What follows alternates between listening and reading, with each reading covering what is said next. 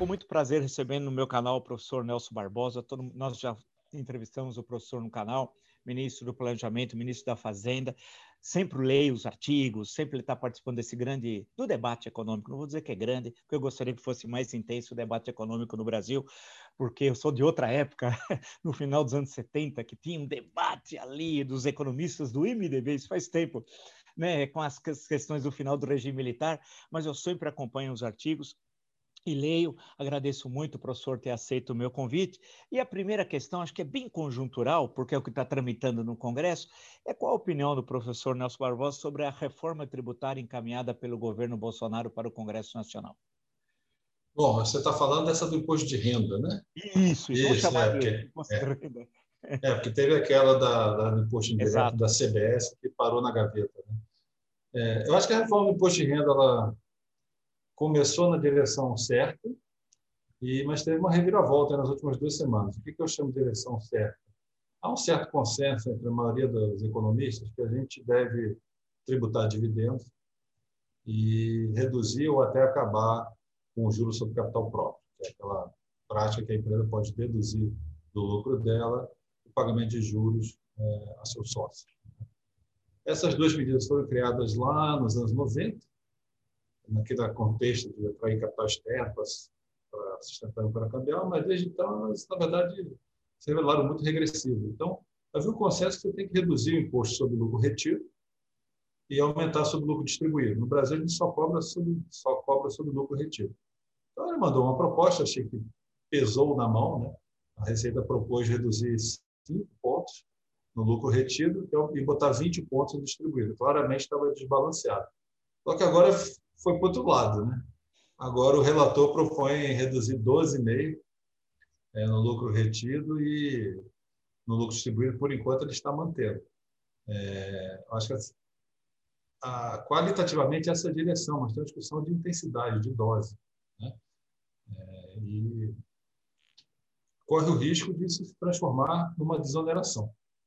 Se, se isso virar uma desoneração, aí vai ser ruim, porque não estão podendo abrir mão de receita nesse momento. O Brasil ainda está com, com déficit, déficit primário, ainda tem que fazer um reequilíbrio fiscal gradual. Né? Então, está na direção certa, com a dose a discutir, com risco de virar uma medida populista. É, professor, é, qual a sua avaliação da, da forma como, no campo econômico, como é que o governo encaminhou as medidas econômicas em relação à pandemia? O governo, aos trancos e barrancos, no ano passado, teve uma resposta adequada. Né? O auxílio emergencial, que inicialmente é, o governo relutou, depois acabou aceitando o aumento. O auxílio emergencial ajudou o Brasil a atravessar a crise. Então, devido ao auxílio emergencial, o auxílio a Estado e município foi muito importante. E aquele programa de é, sustentação de emprego, né, que o governo paga uma parte do salário e as empresas reduzem a jornada. Né? Aquilo foi adotado no Brasil, foi adotado no mundo inteiro, independente de ideologia, de governo de esquerda, governo de direita, adotar essa combinação de medidas.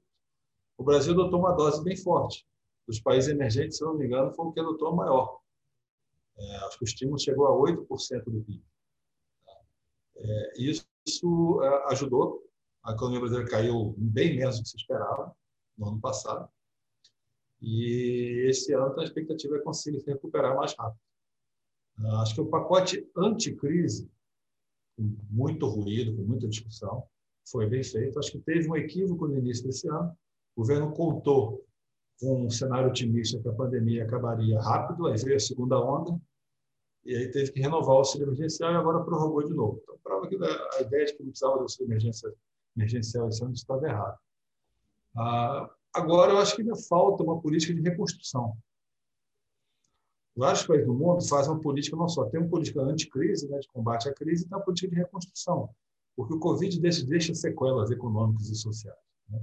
Só para enumerar algumas, tem uma geração de crianças que não foi devidamente alfabetizada no último ano e meio.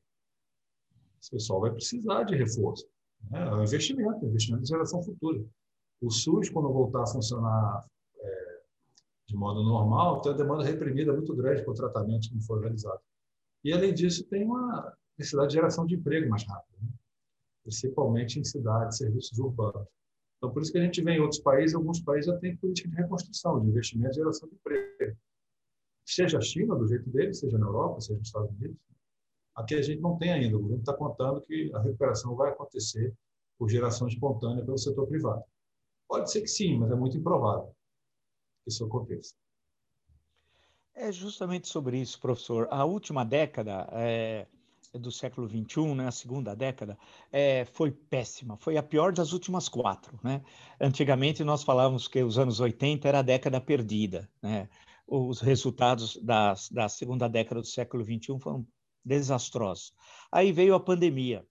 E, uma recuperação diz que o Brasil deve crescer esse ano em torno de 5%, há uma estimativa disso tal. E em 22, alguns estimam, apesar que ninguém sabe o que vai acontecer se a variante Delta é, é, é, um, é uma terceira onda ou não, mas caso não seja, alguns falam em 2%. O senhor falou em, em pós-crise reconstrução, que eu acho que é a questão central. Como é que fica isso? Porque tem, o professor identificou os problemas de alfabetização tem as questões, as questões que envolvem o SUS. E também os sequelados da Covid-19, que ninguém sabe o que vai acontecer nos próximos anos. Os remédios, fisioterapia, acompanhamento emocional, recolocação no mercado de trabalho, porque muitos não poderão exercer as mesmas funções que exerciam antes da Covid. Ah, então, como é que o professor enxerga essa questão da reconstrução? Eu sei que isso está vinculado também à questão política, à sucessão presidencial de 22. Né? Mas como é que fica? Como é que o, o Brasil, isso que me deixa um pouco irritado, a gente, no máximo, consegue pensar crise, mas o pós-crise, a reconstrução, não principalmente num mundo tão diferente como ele está mudando muito rapidamente. Então, eu colocaria o professor. E aí, reconstrução, quais os caminhos que o Brasil deveria caminhar, trilhar? Bom, vou, vou, primeiro eu vou dizer o que, que o governo está propondo. Tá? O que é a reconstrução na ótica do governo? Está claro que o governo Bolsonaro, o kit de reeleição dele é fazer um estímulo ao consumo.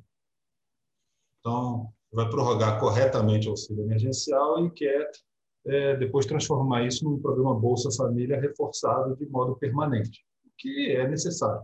Mas não é só isso. Na verdade, precisa de política de geração de emprego, não só de transferência de renda e na desoneração também da classe média. Né? A medida do imposto de renda é uma grande desoneração da classe média. Então, a aposta do governo é estimular o consumo e esperar que, com isso, o setor privado, o investimento privado, suba. É uma aposta de alto risco, porque isso pode piorar a situação fiscal rapidamente a partir do meio do ano que vem é, e não tem gerar um crescimento de fôlego duradouro. O que seria uma saída? Uma saída seria anunciar um programa de investimento geração de emprego. Com limite, não estamos falando de nada cheque em branco, né? Mas no limite, assim como o governo é, não se endividou para fazer o auxílio emergencial, e isso evitou uma queda maior do PIB, o PIB ia cair mais de 8%, caiu 4%. O auxílio emergencial se pagou, evitando uma queda do PIB maior. Eu acho que deveria ter uma política de investimento. O governo deveria anunciar um programa de investimento emergencial, focado principalmente em construção civil, que gera emprego mais rápido algo limitado, algo de 1% do PIB, 80 bilhões de reais, executado por prefeitos, governadores, que isso bota a economia em movimento mais rápido. Além do que você mencionou, né, um reforço em saúde e educação, que também é investimento no momento atual, claramente. Né? Vai salvar a vida e vai melhorar a formação de milhões de jovens e crianças. Isso pode ser feito mesmo no ano de eleição. Acho que o Congresso aprovaria mas, infelizmente, o governo atual não acha que isso é prioritário. A prioridade está em reduzir imposto, né? reduzir o imposto de renda. É, do lado positivo, vai prorrogar o auxílio emergencial, isso vai ajudar, mas é, ainda é uma política de alívio, não é uma política de reconstrução.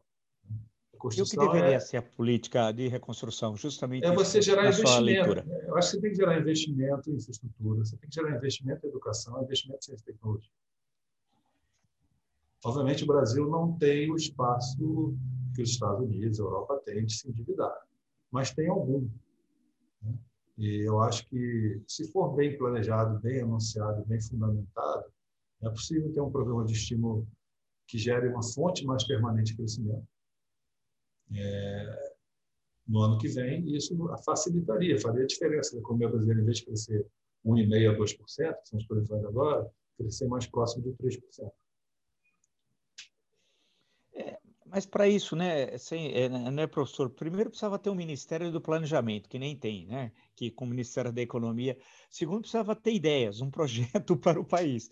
A impressão que dá, eu estou no campo da história tal, é que não há, é, administra o cotidiano, você vai vendendo, é como se você tivesse um, um pequeno empreendimento, você não pensa em expandir aquilo, em mudar, você está só levando aquilo porque está recebendo as mercadorias, pagando as faturas e, só que os, os, seus concorrentes do outro lado da calçada estão expandindo, pintando, ampliando os negócios, que são os outros países, né?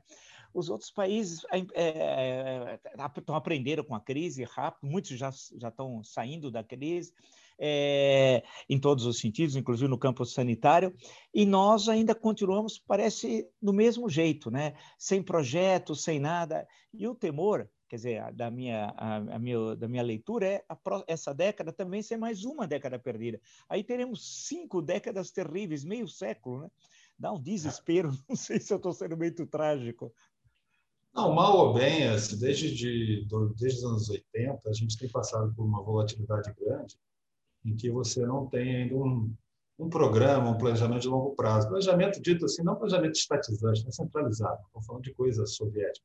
Estou falando de, um, de, um, de, uma discussão nacional para onde a gente gostaria de ir, que o governo pode ajudar, quais são as complementaridades. Né? É, a gente é muito dominado pela agenda de curto prazo, inflação, câmbio, dívida, crise. É, e, e também, do ponto de vista político, um governo, seja de esquerda ou de direita, fica muito tentado a fazer um estímulo focado em transferência e desoneração de impostos. Por quê? Porque ele é, ele é, em termos de política pública, essas medidas são mais fáceis de fazer. Se fazer um programa de transferência de renda, do ponto de vista operacional, você fazendo, tendo recurso, você faz a transferência, cai na conta da pessoa, a pessoa vai usar aquilo. Uma desoneração, o governo reporta imposto de empresa, a empresa vai fazer o que quiser. É muito mais complicado fazer investimento. É muito mais complicado investir em saúde e educação, porque você tem que ver a qualidade, demora, tem que ter as licenças, o caso do investimento, tem que garantir que a obra está sendo feita, não tem desvio, né? Então, é, é por isso que, é na, num, numa situação de crise, os governos ficam mais tentados a fazer essas políticas mais imediatistas, que dão um resultado positivo na, no nível de atividade em curto prazo, mas não se? E, e acaba, dependendo da situação econômica, posteriormente pode comprometer o próprio, o próprio crescimento. Então, acho que a gente tem vivido essa gangorra, essa montanha russa, né? desde os anos 80, é, mas é, é, possível ter um planejamento. Acho que agora aí precisa ter mais diálogo, né? Tem um pouco mais de pragmatismo, tem coisas o governo deve fazer, tem coisas que o mercado faz, tem coisas que os dois vão fazer juntos. Vou dar um exemplo: a gente precisa de investimento em infraestrutura. Acho que todo economista vai concordar com isso. Do Paulo Guedes ao economista-chefe do PSOL. Agora, infraestrutura tem várias formas. Acho que aí eu, eu brinco a gente tem que usar o princípio do Deng Xiaoping. Né? Não importa a cor do gato, importa que ele pegue o rato. Em alguns lugares, infraestrutura vai ser investimento privado, concessão. Em outros, vai ser investimento público. Principalmente quando a gente está falando de novas estradas, que nós economistas chamamos de novas estruturas, que a gente chama Greenfield, né? Às vezes o risco é muito grande, você tem que investir bastante antes do projeto começar a operar. Essas coisas precisam de algum apoio coordenação até a execução direta do governo. E o nosso investimento hoje está um dos níveis mais baixos do investimento público está nos níveis mais baixos de todos os tempos. Acho que vale a pena você investir mais, mesmo que seja com emissão de dívida nesse momento.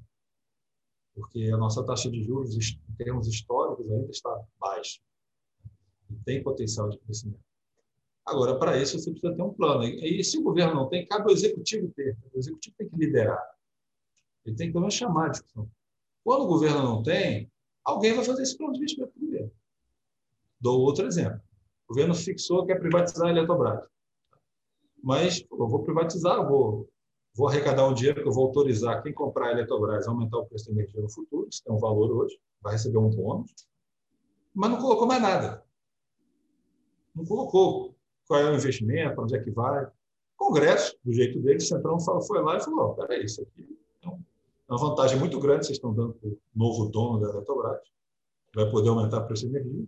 Então, nós vamos exigir que esse cara faça usina de carvão, usina eólica, usina é, pequena central elétrica, linha de transmissão, gasoduto. O Centrão, do jeito dele, foi lá e botou um plano de investimento na lei da Eletrobras. Então, assim, o país está dizendo que quer ir. precisa de um plano de investimento. Cabe a quem foi eleito para formular isso apresentar o seu. É. Ah, deixa eu, eu ia colocar uma outra questão, mas antes um parênteses ao professor. E o teto de gastos nisso tudo? O teto de gastos está claro que você tem que ter um tratamento diferenciado de investimento. Eu, desde, desde que o teto de gastos foi proposto, nós, eu e vários economistas, já falamos, olha, é um erro você colocar um teto sobre o gasto todo e corrigir só pela inflação. Alguns gastos podem crescer em linha com a, com a economia, em linha com a população. Mas você tem que ter meta de gasto, mas não essa, esse teto de gasto que aí está, que ele congela a maioria dos gastos no nível de 2016, só corrige pela inflação.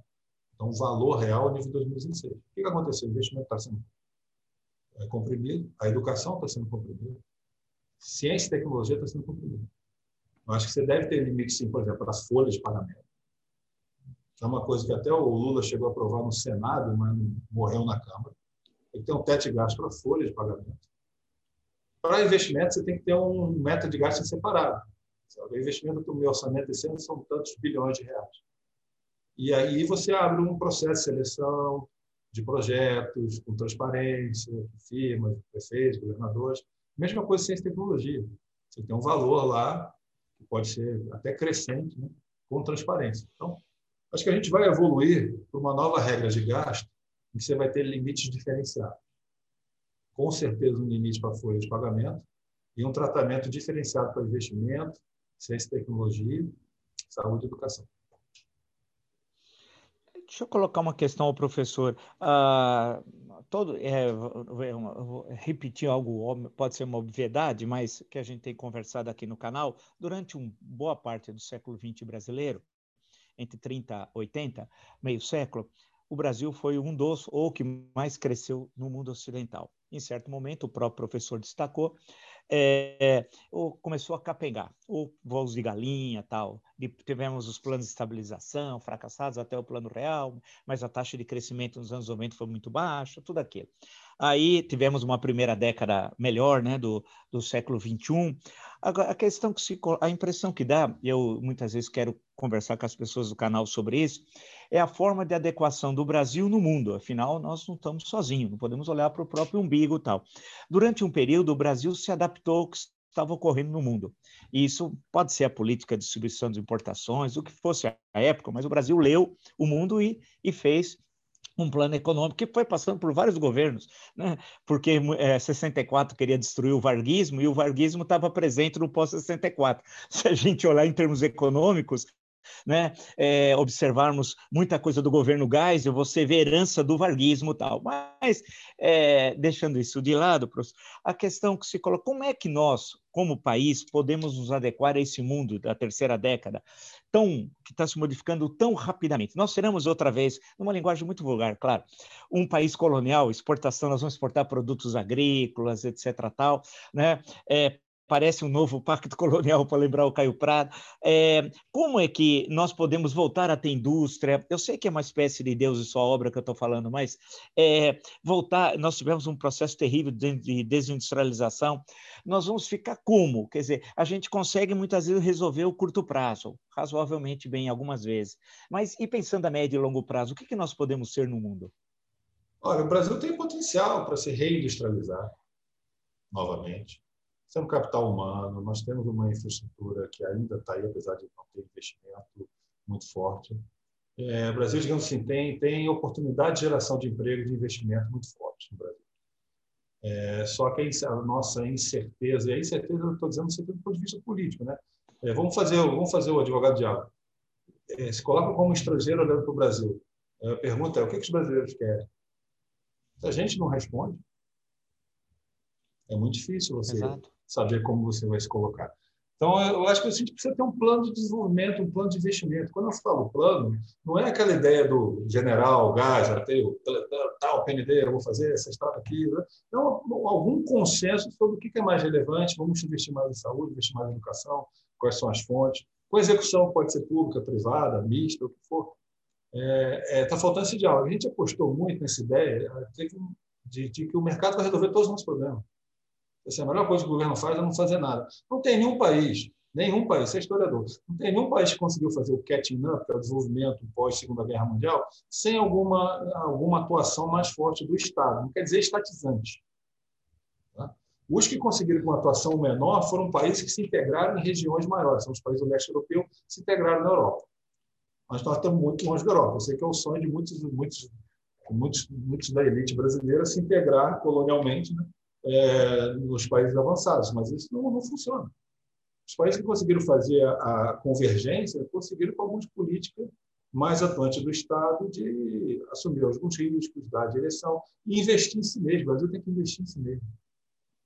Nós ficamos, olha como nós estamos, estamos esperando, dizendo, ó, nós vamos fazer aqui, cortar gasto, nós vamos baixar a dívida pública e vamos fazer reforma liberalizante. Aí o capital virá e desenvolverá o capital virá de fora e desenvolverá o Brasil tem nada contra capital externo. Só que ele virá se nós investirmos em nós mesmos. Então, é preciso ter essa mobilização. Essa mobilização é melhor contrato de concessão, melhorar a estrutura tributária e recuperar a capacidade. De... Eu acho que no momento atual se falou de reconstrução. Eu apostaria, eu estava discutindo isso outro dia numa dessas porcentas reuniões que tem da esquerda e tal. É, você tem algumas frentes de expansão, claro, uma infraestrutura.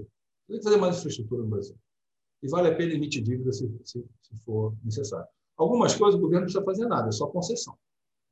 Pelo menos aeroportos, ferrovia que já existe, é concessão. Outras, para construir coisa nova, o governo provavelmente vai ter que entrar com alguma coisa ou dar alguma garantia. Você tem que investir em educação.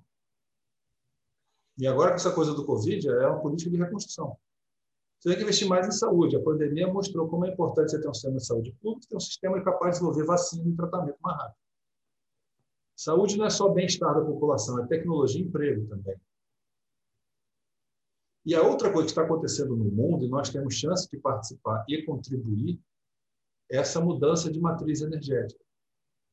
O mundo todo está tentando caminhar para fontes mais renováveis, carro híbrido, carro etanol, com, elétrico, é, redes inteligentes. Isso já está começando a acontecer até nas grandes cidades brasileiras. São alguns anúncios de jornais da Volkswagen fazendo um caminhão elétrico no Brasil. Né?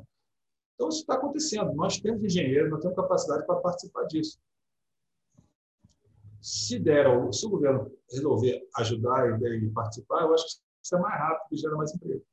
Então, só para não, também ficar pessimista, o Brasil não tem montadora nacional de carro, mas tem de ônibus. O Brasil não consegue fazer navio, mas faz avião. A gente não tem é, uma indústria de eletroeletrônica, mas tem uma indústria de motores elétricos altamente competitiva no mundo. Então, a gente tem que estudar os casos de sucesso.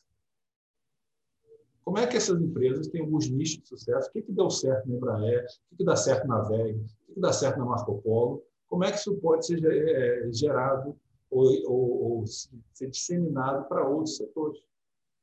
Isso exige uma participação do governo. Não é, o, não é politizando CT, não é substituição de importação. O mundo mudou. Pelo contrário, para se você desenvolver, você tem que se integrar mais. Você tem que ter uma abertura, mas é uma abertura estratégica.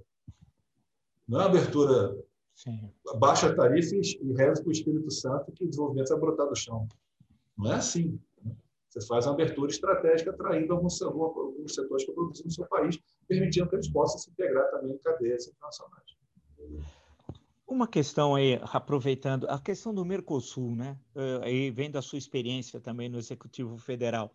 Eu vi hoje a entrevista do ministro das Relações Exteriores da Argentina, é muito desgostoso com a posição do político da, da, do governo brasileiro, em especial do ministro da Economia. E, e, pela leitura da entrevista, fica uma ideia assim de quase que término do Mercosul. Envolve, claro, a questão da tarifa a comum, tudo aquilo, a, aquelas questões até.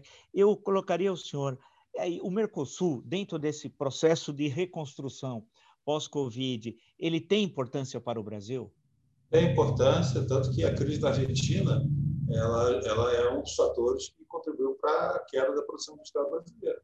Nós tínhamos trocas industriais muito fortes com a Argentina, principalmente setor automotivo. Então, é importante, eu diria que o Mercosul é mais importante até para a Argentina e para o Brasil. Uma última questão, prometo.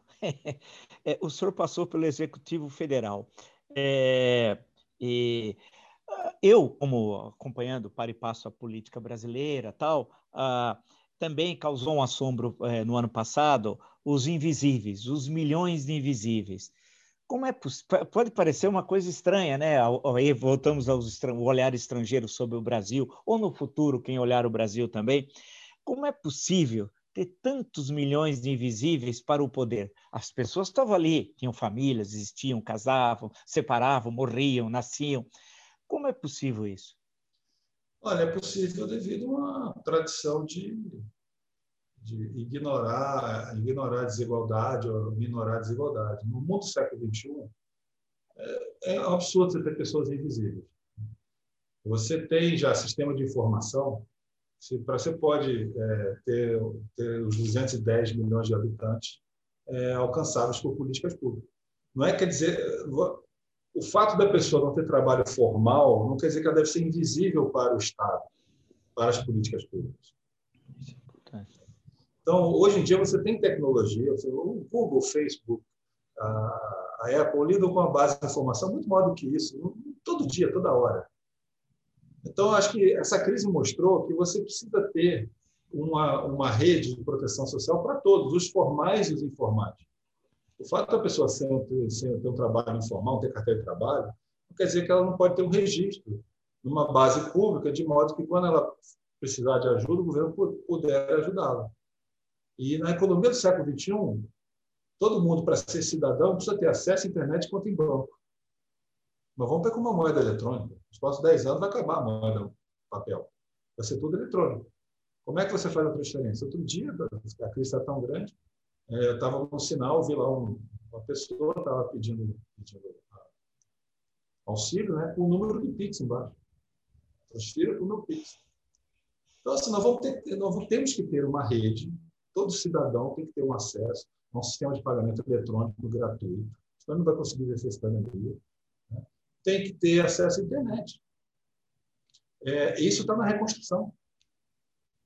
Vou te dar outro exemplo. Ah, muitas crianças estão jovens tiveram, tiveram dificuldade nesse ano, não porque eles são menos capazes ou não, porque não tem como acessar em casa. Não tem, não tem uma internet boa, não tem a tranquilidade, muita gente na, mesma casa. Então, a biblioteca do século XXI, digamos assim, é um centro que você vai que não tem livro, tem sala para você acessar a internet, poder estudar, você está numa sala com outras pessoas assistindo uma aula, aí oportunidade de investimento. O Bayer anunciou um plano que vai nessa direção na Europa e na China já está alegre bastante. Não estou falando de coisa nova. A gente já tem tecnologia, a gente sabe fazer. Só que nós temos que investir nós mesmos. É, eu acho que esse é o grande desafio aí. Mas, professor, muito obrigado mesmo. Mas foi uma conversa para quem acompanha o, o, canal. Eu sempre digo, professor, que a gente precisa qualificar as reflexões sobre o Brasil, né? Sair da, do senso comum, da filosofia das massas, daquelas respostas fáceis para problemas extremamente complexos, que é comum no cotidiano, inclusive na política brasileira, né? E, no, e alguns políticos que têm importância política, apesar que historicamente né, eles devem ser esquecidos, assim espero. Mas é importante todas as questões que o professor destacou eu acho que é, é, é, qualifica essa quem nos acompanha a pensar essa reconstrução do Brasil. Acho que essa é a palavra-chave. Muito obrigado mesmo por você ter aceito o meu convite. Obrigado você pelo convite também. Um Valeu. Um abraço. Até mais.